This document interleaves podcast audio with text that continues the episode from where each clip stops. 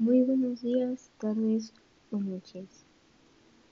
Mi nombre es Fer y en este episodio de nuestro podcast de vida saludable analizaremos qué es el grooming, bullying y ciberbullying y las adicciones.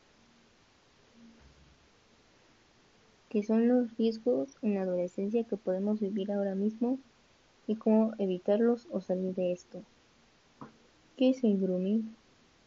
Es un engaño y acoso hecho por adultos a menores de edad a través del Internet para ganarse su amistad y confianza, haciéndose pasar por un niño o niña, para que al final pueda aprovecharse del acosado.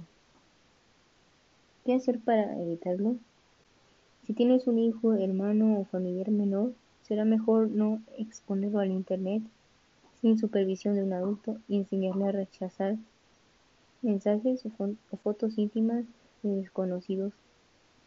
No publicar tus datos ni, fotos tuyas que sean privadas. ¿Qué es el bullying? Es el acoso físico o psicológico al que, se, someten a alguien, ya sea en la escuela, casa, vecindario o trabajo. ¿Cómo podemos evitarlo o solucionarlo? Se puede evitar al educar a las personas enseñándoles que esto está mal. Enseñarle a los menores de edad que viven en una casa algo violenta que imitar a sus familiares está mal y llevarlos con un psicólogo o psiquiatra. Y para salir de esta situación, dile a un adulto de confianza para hablar con el acosado y el acosador y ayudar a ambos. ¿Qué es el cyberbullying? es cuando usan medios digitales para acosar o molestar a una, a una persona o un grupo de personas. ¿Cómo lo podemos evitar y o salir de esto? Para evitarlo es mejor no publicar datos personales con los que te pueden molestar.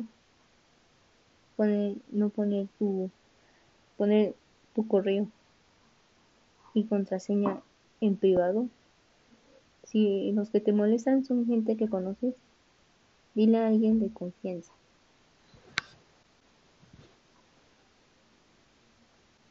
¿Qué son las adicciones?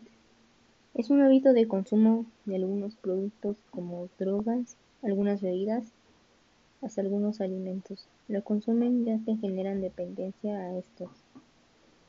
¿Cómo evitarlas?